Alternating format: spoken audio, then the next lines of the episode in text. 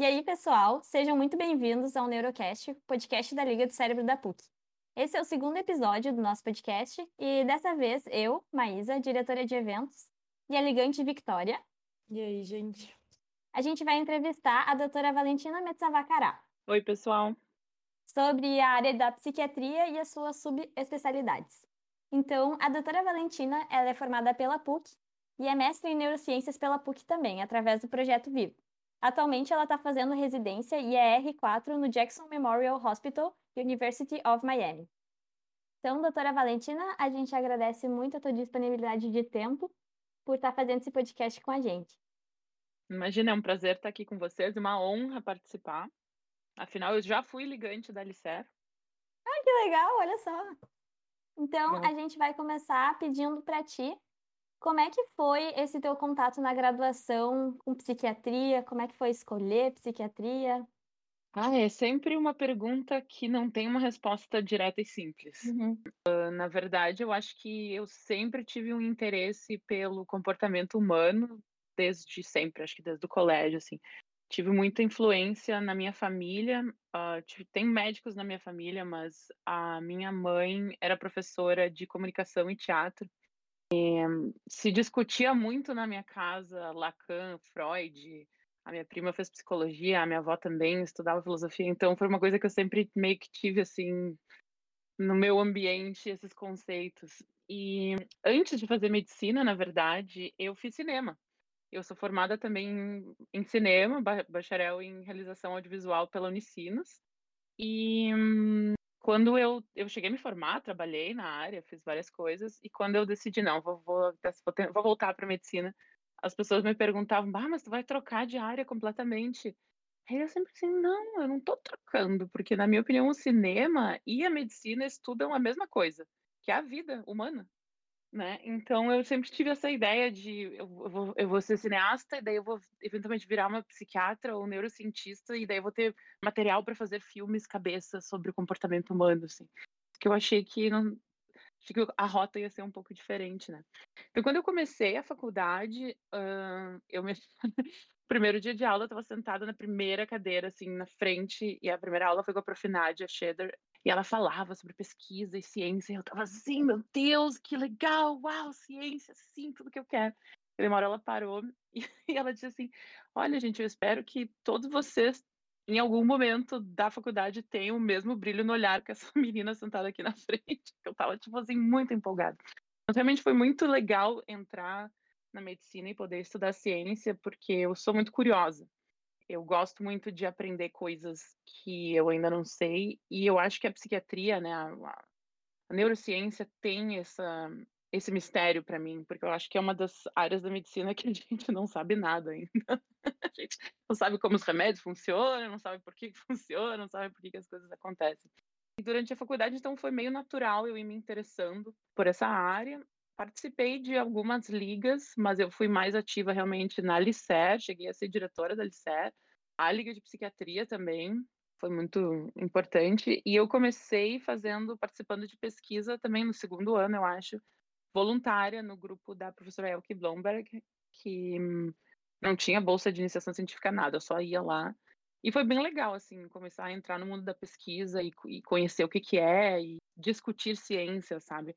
E, claro, o ensino de psiquiatria na, na PUC, eu não posso falar muito das outras faculdades, né? Mas na PUC tem uma orientação mais psicanalítica, que eu gosto, eu me interesso, né? Então foi também natural ser atraída por isso, pela questão de justamente questionar, filosofar, sabe?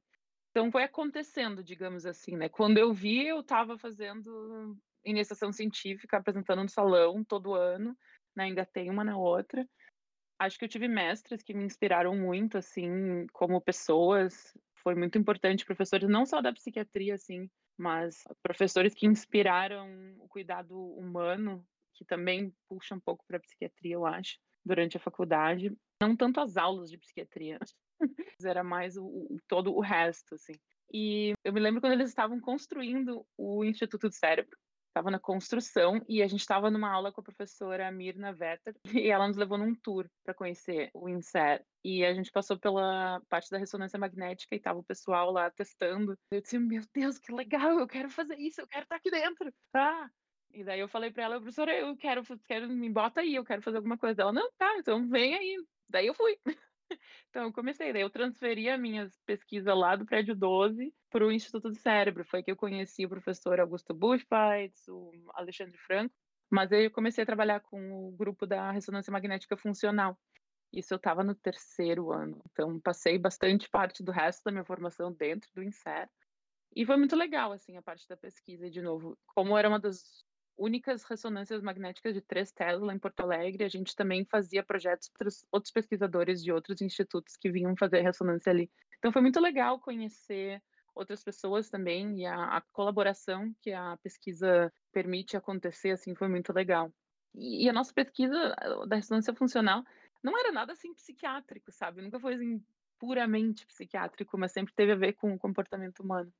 E durante então a faculdade as atividades da Liga de Psiquiatria, a gente fazia bastante coisa com os residentes da psiquiatria e atividades que eu gostava muito, do tipo, passa um filme, vamos discutir, fazer pequenos eventos, jornadas. Eu sempre gostei muito dessas discussões, assim.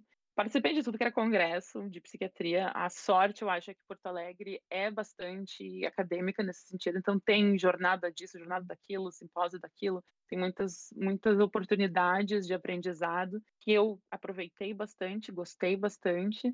E depois eu vou comentar, não tem aqui nos Estados Unidos, é diferente. Mas como é que eu vim parar aqui, né? Que acho que faz parte um pouco da minha trajetória no meu terceiro ano da faculdade foi criado o prêmio Leonel Lerner de excelência acadêmica e foi a primeira edição do prêmio. E eu apliquei e eu ganhei.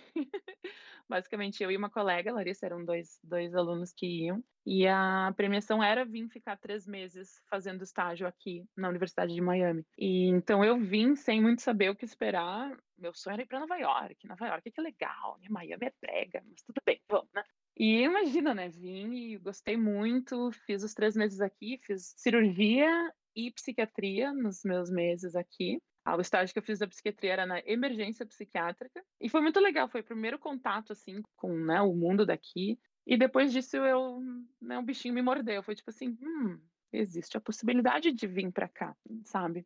Então, eu continuei vindo eu comecei o internato e eu consegui. A professora Zeca foi muito bacana, me ajudou a organizar o meu, o meu cronograma, que eu pude vir durante o internato fazer parte dos meus optativos e parte dos, dos obrigatórios aqui. Então eu voltei, eu fiz gineco, eu fiz mais cirurgia, eu fiz psiquiatria de novo. E daí, quando eu estava né, me aproximando da formatura, veio aquela, o que, que eu vou fazer? Vou, aplico para psiquiatria aqui ou não? Eu decidi que eu queria psiquiatria e não neurologia, porque é justamente esse mistério, essa coisa do comportamento, que a neuro, desculpa pessoal, mas é muito mecânica, né? Eu acho, assim, a neurologia é fascinante, mas assim, é tipo, né? então, a psiquiatria me atraía mais por causa disso.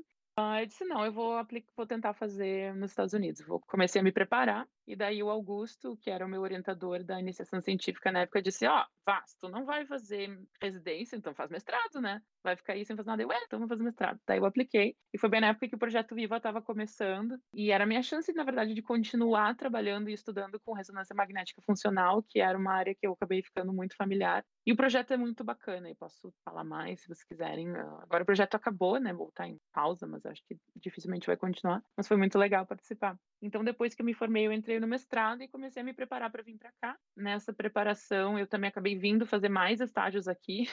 Eu digo que eu sou PhD em estágio em Miami, tem um programa de estágio que é o Harrington Program. Eu conheci todo o Jackson, eu conheço todo mundo. E me ajudou muito, na verdade, ter vindo tantas vezes em momentos diferentes, porque a R1 que eu conheci na primeira vez que eu vim, quando eu apliquei, ela era preceptora. Então, assim, todas as pessoas que eu fui conhecendo na, na hora que eu apliquei, era tipo, não, ela tem que vir, a gente quer ela, imagina, tal e tal. Então foi muito legal, assim. E quando eu cheguei aqui, eu me senti em casa. Realmente me senti em casa, que é um fator importante, eu acho, da transição de mudar de país, né? No fim, foi isso mesmo. Eu acabei fazendo estágios em Nova York, também em outros hospitais, e foi muito bacana. Mas, enfim, cheguei aqui, hoje eu sou R4, recém começou o R4, porque o calendário acadêmico começa em julho. E, nossa, é muito legal ser R4. Estou muito feliz.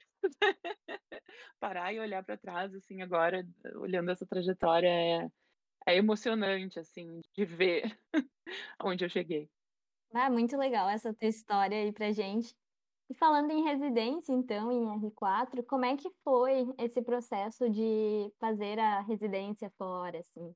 Como, como está sendo?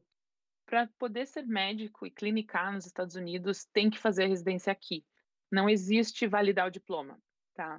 Não tem essa opção. Então, para poder ser médico e clinicar, tem que fazer a residência. Isso é tipo assim, é 99% dos lugares no país. Tá? Tem algumas outras formas que incluem, por exemplo, tu pode ser um pesquisador, pode vir como pesquisador e, e ver pacientes através da pesquisa, e tem umas outras maneiras de dobrar as regras, mas assim, é 99% tem que fazer residência. Foi um dos motivos que eu quis vir, eu nem fiz residência no Brasil, porque disse, ah, vou ter que repetir lá, né? Então, vou, faço só aqui. São uma série de provas, tá? que tem que ser feitas chamadas STEPS, USMLE STEPS, United States Medical Education e isso está mudando agora, mudou bastante por causa da pandemia, mas são três steps que os americanos fazem durante a faculdade. É tipo uma prova assim para passar de ano, eles têm que fazer esses steps. E o ensino é voltado para esses para essas provas, então é entre aspas mais digerível, digamos assim, para quem fez medicina nos Estados Unidos, mas não é impossível. É o mesmo conhecimento, é, é o step 1 é a ciência básica, então é anatomia, patologia, genética, biofísica, bioquímica, parará. Só que as perguntas são no formato dos steps, e é isso que é enlouquecedor. A prova são nove horas de prova com questões de múltipla escolha na frente do computador. Então, uma maratona. E isso também está mudando. Eu acho que o ano que vem vai ser pass or fail, mas tem até então tinha um ponto de corte. E se tu faz menos do ponto de corte, é um fail. Isso fica no teu currículo para sempre. Se tu passar, mas fez um score baixo, aí esse score dura sete anos, tu só pode repetir depois de sete anos. Então fica ali o teu score muito baixo, o que era um grande problema, porque a maioria dos programas de residência de qualquer especialidade ele tem um ponto de corte. Ah, quem fez score abaixo de tanto, a gente nem olha. Então é uma tensão. Então agora vai ser pass or fail, que ao mesmo tempo é bom algumas pessoas dizem que prejudica os, os, os, médicos estrangeiros, porque era uma vantagem ser estrangeiro e ter uma nota muito alta, era bacana, né? Agora vai ficar todo mundo meio igual. Enfim, esse é o step 1. O step 2 era em duas partes, que uma era prática com pacientes atores, que tinha que examinar, fazer uma consulta com o paciente, depois eles te dão uma nota. Essa aí acabou por causa do Covid, eu acho que eles não vão retomar. Mas o step 2 daí é a mesma coisa do step 1, só que mais clínica. É menos assim o nome da enzima tal que processa tal coisa e mais o nome da doença. Também são oito horas de prova, múltipla escolha na frente do computador. E daí com isso já dá para aplicar para residência. Tem o step 3, que pode ser feito durante a residência, eu fiz ano passado, mas aumenta as chances de entrar para os estrangeiros se tu faz antes de aplicar, porque mostra que tu, ah, não, essa pessoa ela é médica. Bom, o step 3 tem que ser feito para poder provar que tu é médico aqui nos Estados Unidos. É tipo um requerimento. Você não pode se formar na residência sem ter feito o step 3, que é mais clínico mesmo daí, assim, mas foi mais fácil, mais tranquilo. E depois disso tudo feito, então aplica. E, gente, o processo é muito doido, assim, da, da, da application, porque a gente tem que ter um personal statement, que é uma redação, tem que ter cartas de recomendação de preferência americanas. Para ter cartas de recomendação, tu tem que ter feito estágio aqui, então tem que ter no currículo estágios feitos aqui. Daí o teu currículo, quanto mais gordinho, melhor, né? Eles adoram pesquisa, então apresentar pôster no salão de sessão científica era o máximo, eles achavam o máximo. Pôster na jornada acadêmica de qualquer faculdade, uau, era o máximo. O meu, eu nunca fiz em grandes congressos, mas o meu currículo era cheio de posterzinho que eu apresentei nessas coisas que, em geral, a gente tende a não valorizar, ou pelo menos na minha época, a gente não valorizava tanto aqui. É super importante, porque aqui ninguém faz essas coisas. Então, depois disso tudo, eles te selecionam, se eles gostam da tua application, eles te chamam para entrevista. Daí vai a entrevista, né? Agora com o Covid foi tudo virtual, mas assim, tu tem que ir até lá. Geralmente tem um jantar antes com os residentes para tirar dúvidas e tal. Daí no dia seguinte é uma entrevista em pessoa. E, enfim, esse vai de setembro, de outubro a janeiro.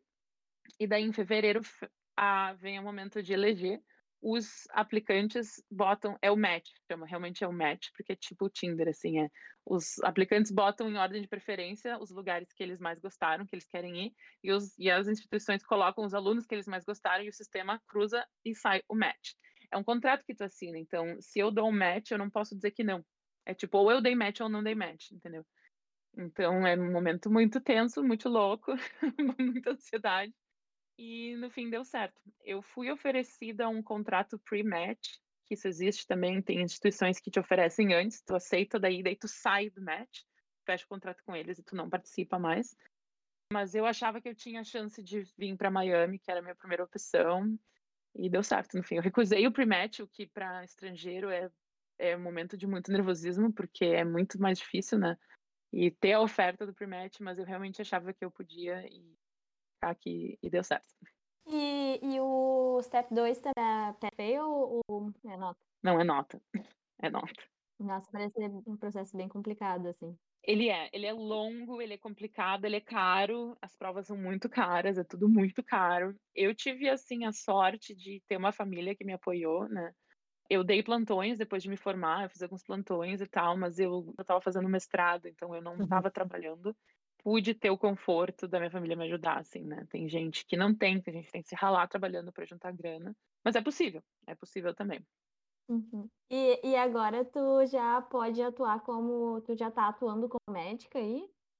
Não, isso é uma coisa que, uh, diferentemente do Brasil, o médico aqui não pode dar. Não, não, é, não, eu não posso dar plantão que nem no Brasil, assim. A maioria dos meus amigos que fez residência no Brasil dava plantão numa UBS ou numa emergência e fazia sua residência de oftalmo, sei lá.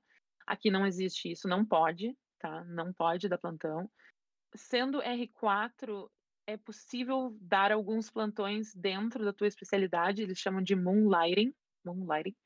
Então, dá para eles fazer, dá para eles fazerem plantões dentro da especialidade em algumas instituições.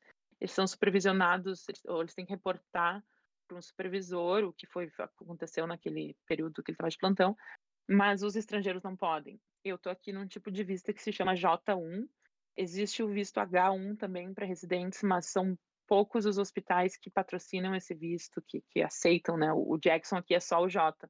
E o J é proibido de fazer moonlighting, então não. Então eu não estou atuando, mas eu estou atuando dentro da residência, né? E com relação a, ao Revalida, assim, tu teve que fazer uma prova do Revalida para ir para aí, revalidar o diploma?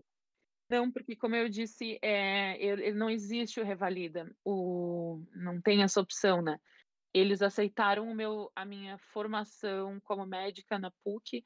Não, não é tão simples, eu tive que mandar uns 500 mil documentos assinados, firmados em cartório, tradução juramentada, blá, blá, blá, para eles aceitarem que eu me formei, né? O meu diploma como médica, uh, eles aceitaram. Então, é só isso, mas não, não tem não serve para nada se eu não fizer residência e se eu não fizer a board, entendeu? E aí, o processo seletivo, ele é quantos anos ou é meses? Então, para entrar na residência, é, tem que fazer essas coisas que eu falei e é o tu faz no teu tempo, entendeu? o, o match rola uma vez por ano, então a função ocorre uma vez por ano, vai, né, de julho a fevereiro, julho começa a application. Então eu posso aplicar uma vez por ano. Agora é para até eu juntar tudo que tem que ter para aplicar, que é o step 1, step 2, os estágios, a, a caixa de recomendação, tarará, vai do tempo de cada um. Para mim foram dois anos, né, me formei em 2015, apliquei em 2017 para dar o match em 2018. Mas tem gente que fazem menos tempo, tem gente que fazem mais. Tem gente que começa durante a faculdade, tem gente que, que demora depois, né? Sim. Como é que foi o programa de residência em psiquiatria aí? Então, o programa de residência aqui, ele é mais ou menos standard para todas as universidades, porque tem um órgão que regulamenta, que é a Secretaria da Pós-Graduação, mais ou menos federal, né? Que regulamenta que tem que ter algumas coisas, né? E cada programa daí tem os seus extras ou menos. Aqui, uma coisa que é obrigatória, por exemplo, é no mínimo seis meses de medicina interna barra neurologia, tá? Então, eu vou falar um pouquinho sobre isso, né? Aqui a diferença maior, acho que grita a diferença do Brasil, é que são quatro anos, né? No Brasil são só três, aqui são quatro. O primeiro ano de residência a gente é chamado de interns, que é o, interno, né?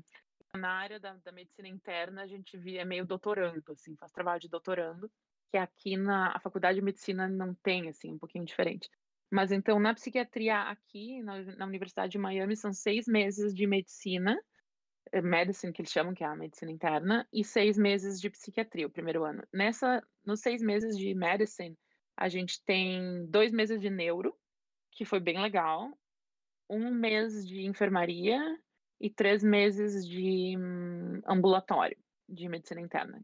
Então são esses, esses seis meses e os outros seis meses daí a gente faz emergência psiquiátrica e internação. Aqui na Universidade de Miami a gente tem uma emergência psiquiátrica que é adulta, são três unidades de internação que a gente faz, né, faz estágio, que é uma duas adultas, uma geriátrica, uma de adição química e uma infantil. Isso é no hospital do Jackson e a gente também passa no hospital do VA, que é o Veterans Affairs, que é o hospital dos veteranos, que é um outro mundo muito legal, muito muito particular, digamos assim, que não, não tem isso no Brasil. Ali também tem uma unidade de internação psiquiátrica e a gente também faz emergência psiquiátrica ali. Então, nesses outros seis meses é assim: tem plantão noturno, tem um mês que é só de plantão noturno, tem plantão de final de semana, tem overnight. E nessas, na, na emergência psiquiátrica, inclusive é o estágio que eu estou fazendo agora, eu estou repetindo, mas como R4, eu acho muito legal, é muito, é muito legal, porque é, o pessoal chega, então tu tem que fazer uma avaliação se tu vai internar ou dar alta para aquela pessoa que está ali, né? Então tem de tudo, tem de tudo. Tem né, depressão com uma tentativa de suicídio, tem maníaco, tem muito, infelizmente, usuário de drogas que está psicótico, tem esquizofrenia, tem de tudo, assim, é muito legal. Acho bem. É, nunca é chato, assim, ó, nunca é chato. E daí a, a unidade de internação é bem diferente do Brasil, pelo menos da minha experiência com a PUC e com a, com a URGS, que eu cheguei a fazer uns meses de estágio lá é bem diferente, assim, aqui a, a psiquiatria ela é bem mais biológica, tá? É, a média de internação é cinco dias, assim, então a pessoa chega, vai para lá, toma remédio, tá bem, tchau, sabe, assim, não tem, não fica muito tempo, alguns casos, claro, fica, né, uma, é uma média, assim. Tem muita burocracia que a gente tem que fazer, então, infelizmente, é 10 minutos com o paciente para uma hora de documentação e burocracia, que eu acho que é um saco, é um, uma crítica que eu tenho, assim, ao sistema americano aqui, porque tem que ter isso, porque tem muita questão legal, né? Tem muito processo contra hospitais, contra médicos, e tem que documentar tudo, seguir coisas bem específicas para prevenir isso e tal. Mas um, aqui é muito interdisciplinar, né? Tem as, eh, os enfermeiros aqui, eles são muito mais ativos do que no Brasil, né? O enfermeiro tem uma atuação que é diferente da do, no Brasil. O enfermeiro aqui ele é mais clínico e ele bota mais a mão na massa enfim, no primeiro ano foi isso, é, esse é o que a gente faz. No segundo ano, daí vamos para as especialidades, que é a dependência química, geriatria, infantil, uh, TEPT, né, o transtorno de estresse pós-traumático. Daí a gente começa a fazer plantão no VA, que é mais independente. E daí o terceiro ano é só outpatient, é só ambulatório, né? É só é consultório, são, esse é um requirement do negócio federal, são 12 meses de ambulatório que tem que ter para ter o segmento. E daí ali a gente vê pacientes de uh, medicação, med management que chama, e terapia nesses 12 meses. E aí no R4 agora é bem menos intenso. Eu tenho alguns estágios obrigatórios que eu tenho que fazer e o resto é tudo eletivas, então daí posso escolher a área que eu gosto mais. E eu, por exemplo, gosto muito de terapia, então as minhas tardes todas são para pacientes de terapia. Aproveitar agora, uh, outra dúvida frequente que as pessoas têm é como é que tu vai fazer essa escolha da subespecialização na psiquiatria? Tipo, ah, eu quero atender pacientes com transtorno de humor, como é mais ou menos feita essa decisão? Essa é uma pergunta muito boa, na verdade, que hum, quando eu comecei a residência, eu não sabia muito bem o que, que eu queria fazer. A... Mesmo antes de vir para cá no Brasil, eu não, não sabia. Assim. Eu, eu sempre soube que eu queria fazer psicoterapia, que eu quero ser uma psicoterapeuta. Isso sempre teve na minha meta. Mas outras coisas eu não sabia. Acho que é que nem, é que nem escolher especialidade médica. Tu vai conhecendo, vai tendo exposição a isso e vai vendo o que, que tu, tu gosta mais, né? Aqui a especialização é dividida em fellowships. Então a psiquiatria tem cinco subespecialidades que tu pode fazer uma formação nelas, que é infantil e adolescente, geriatria, adição química, forênsica, medicina do sono, consultation liaison, que é interconsultas. Ah, isso a gente faz no segundo ano também, interconsultas, que é atender a pacientes internados no hospital por motivos médicos, que é a psiquiatria consultada, né? Então, são essas seis fellowships que, a, que pode fazer. A maioria delas é, tem um ano de duração, menos a infantil, são dois anos. E é a que eu escolhi fazer. Então, ano que vem, na verdade, quando eu me formar, eu continuo estudando e continuo aqui porque eu vou fazer o fellow em infantil.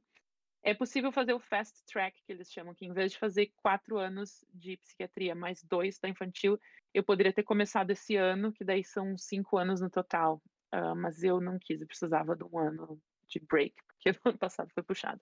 E agora, assim, o que, que, se eu vou atender mais paciente? E, porque a pessoa pode depois no que tu depois tu te forma, tu escolhe o que, que tu vai trabalhar. A maioria aqui das dos psiquiatras, eles vão trabalhar ou com, com unidade de internação, né? tem muita unidade de internação psiquiátrica aqui em tudo que é lugar, então tu pode ser o psiquiatra desses lugares. Muitos vão trabalhar em clínica, fazer ambulatório, outpatient, que também é considerado uma, uma especialização né, assim, do, do teu estilo de trabalho. E daí tu, tu vai fazer outpatient, pode te, acaba te especializando de acordo com o teu interesse. Ah, eu gosto mais de psicose, vou, acabo vendo mais esse tipo de paciente, quero mais transtorno de humor, acabo vendo mais esse tipo de paciente. Tu vai definindo, assim. E, porque assim, ah, o paciente chegou, bah, desculpa, eu não, não atendo esse tipo, daí tu refere para uma pessoa que atende, né, assim. Até, até onde até o que eu sei agora não tem assim essa não, sou especialista em depressão e eu sou em esquizofrenia, é não, não tem essa distinção. Assim. Sim. E comparado ao Brasil, assim, que eu acho que a inserção no mercado de trabalho é tranquilo e tal, porque no Brasil falam muito essa coisa, ah, agora tem muito médico, médico não falta, vai conseguir entrar tranquilamente, conseguir um emprego aí nos Estados Unidos também é nesse mesmo esquema. Olha, gente, eu acho que assim, médico nunca fica sem trabalho, tá? Em qualquer lugar do mundo falta médicos, assim, então é sempre vai ter um, uma UBS precisando de plantão de alguma coisa, assim. Vocês nunca vão estar desempregados, ever.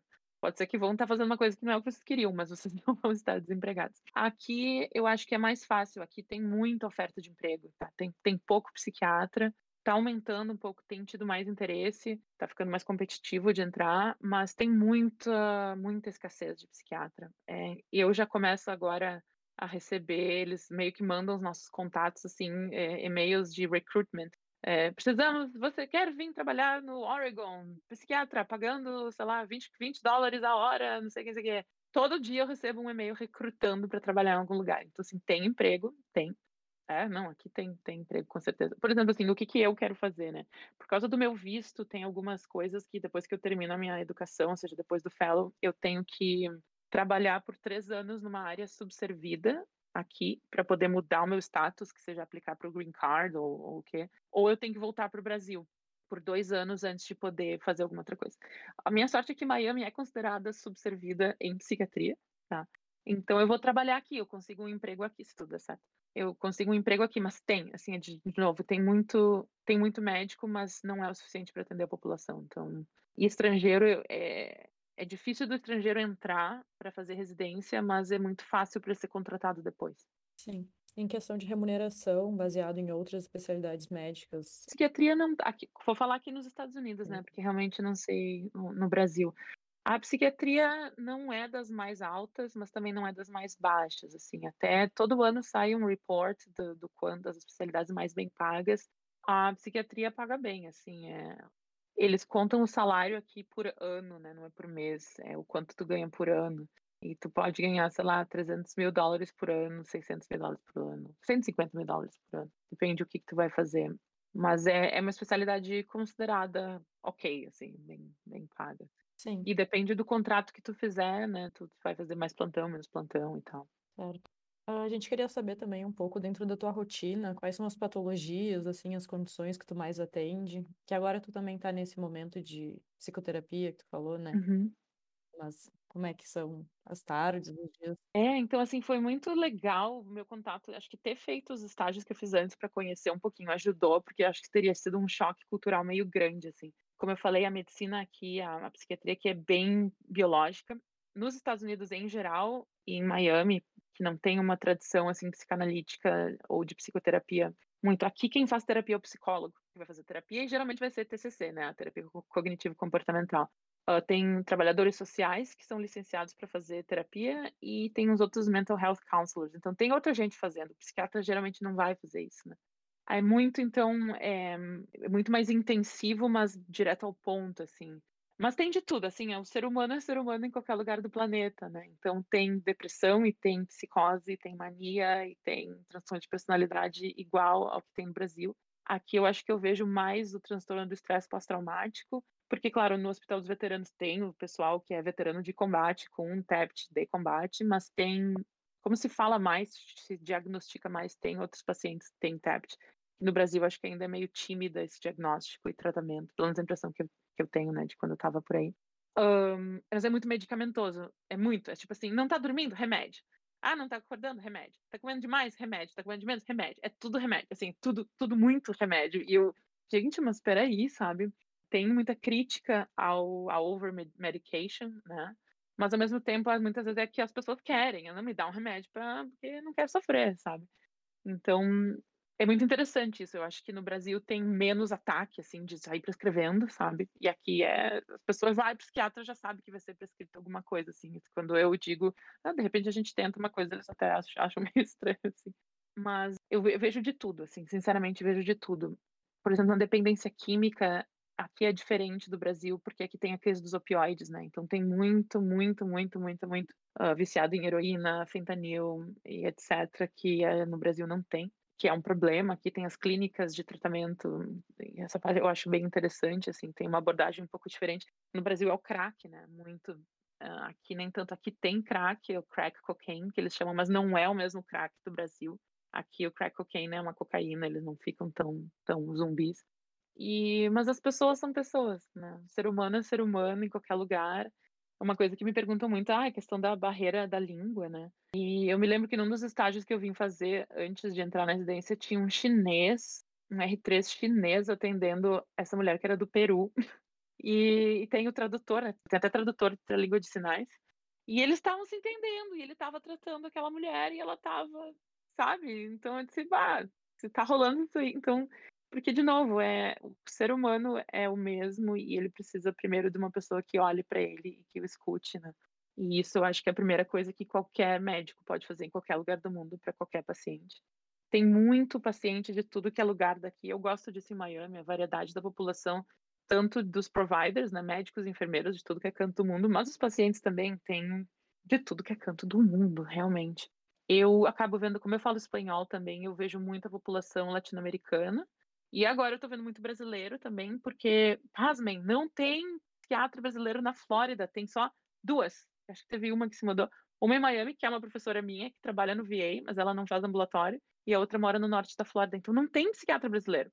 Então, durante o ano passado da clínica, eu comecei a ver um monte de brasileiro que pegava o meu WhatsApp em algum grupo, não sei o quê, doutor, me ligava, doutora, eu, eu tenho que explicar, olha, eu sou residente, eu tô em treinamento, assim, assado. Mas, de novo, as doenças são as mesmas. E é muito forte, é muito forte para ti a barreira da linguagem aí? Não, então não é. Eu justamente por causa disso, assim, a gente se entende, sabe? E de novo, eu sou fluente em inglês uh, e sou fluente em espanhol. Eu não falo espanhol também. As eh, pessoas dizem que eu falo. Eu me acho falando olha que tal portunhol. Mas uh, eu faço terapia em espanhol com os pacientes, sabe? Então a barreira, a, acho que a maior barreira é o meu cansaço mental, porque cansa. Às vezes eu estou falando em espanhol com o paciente, tendo, tendo que escrever a nota de evolução em inglês. É, eu tenho me dado conta que me exige um pouco, sabe, mais do que do que eu queria admitir. É um é cansa, cansa. Até eu ter os meus pacientes brasileiros, eu quase não falava português com ninguém, né? Então agora até os dias que eu tenho os brasileiros é ótimo, falando português. Mas uh, é mais nesse sentido, do cansaço mental mesmo.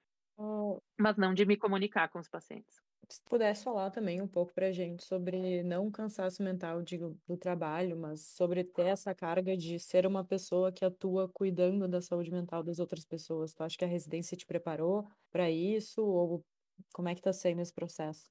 Ah, é uma boa pergunta também e, e complicada de responder tá? Porque uh, tem um peso, tá? Eu me lembro do no, no, meu primeiro ano, que era na emergência psiquiátrica na internação, eu me lembro de chegando para casa porque vira o teu mundo e tu só vê pessoas, então só todo mundo é suicida, todo mundo é suicida. Será que eu sou suicida? Tipo assim, tu pensa, só vê pessoas deprimidas e o psicóticos parece que vira aquilo e tem um peso, tem um peso. Por isso que a gente tem que cuidar da nossa saúde mental Uh, os programas de residência morrem de medo de suicídio. na, na população médica, e tem muito, infelizmente, tem muito suicídio em todo o país, todos os Estados Unidos. Então, eles têm muitas palestras sobre burnout, wellness, você tem que cuidar de você, blá blá blá. Tem muito disso, assim, ó, sabe? Muito, muito, muito. Eles tentam ensinar a gente que tem que se cuidar, eles tentam criar pelo menos aqui em Miami, criar um espaço para poder relaxar, falar, tem uma terapia em grupo, entre aspas, dos residentes, tem várias oportunidades de processar isso, porque realmente é, é pesado, assim, é, é pesado e vai muito da, da característica de cada um, né? Mas assim, eu acho que a gente acaba criando uma casca, tem que criar uma certa casca de proteção, porque é, é, realmente é todos. O ano passado para mim foi um pouco pesado por causa disso. Eu estava fazendo ambulatório eu vinha 11 pacientes por dia, meia hora de consulta só, que é 15 minutos falando com o paciente, que é tipo assim, ok, você ainda está psicótico? Você ainda está suicida? Não, sim, claro. Mas, tipo assim, a pessoa vem e deposita o, né, todo o emocional dela em ti, e se tu não. Tem que ter uma estrutura emocional importante. Então, manter o contato com amigos, famílias, seres amados e fazer terapia né, também é bem importante. Sim, imagino que nesse período ter um momento de lazer, um contato com a família, deve ser de extrema importância, ainda mais depois de toda a pandemia, a demanda deve ter aumentado bastante, né? Muito, muito, muito. Aumentou muito, assim, caso de ansiedade, depressão e pessoas que não puderam ver seus familiares, né, por causa da pandemia. Foi, foi forte. Sim. E aquela coisa, tá todo mundo no mesmo barco. Eu também não pude ver minha família, sabe? Então é um, é, foi muito interessante, assim, pensar nesse sentido. Sim. Então, em relação a, a pessoas que querem seguir a área da psiquiatria, que pensam talvez em fazer uma residência fora em psiquiatria, o que, que tu diria para essas pessoas? O que, que elas podem fazer no curso já de medicina para ir se encaminhando para esse caminho? Olha, durante o curso de medicina, eu, eu recomendo vir fazer um estágio, tá? Em qualquer lugar. Eu acho que é a primeira coisa para ver como é que é para ver se gosta, para ver se se identifica, porque é diferente, tá? É diferente. E passar por todo o processo multiloco que é para chegar aqui e ups, sabe? E não era bem aquilo, eu acho que é difícil. Então, acho que a primeira coisa é buscar vir fazer um estágio aqui, né? Porque assim, o currículo, que nem eu falei, eu fazer pôster, fazer iniciação científica, ir nas jornadas acadêmicas, coisas assim, sempre é bom porque tu tá aprendendo e botando no currículo, né? Mas eu acho que é o buscar vir para conhecer e para fazer contatos, eu acho que é o primeiro, assim, é o primeiro passo. E tu conseguiu esses estágios como? Então, aqui em Miami tem esse uh, programa, se chama Harrington Program, que é um programa para acadêmicos de medicina latino-americanos virem fazer estágio.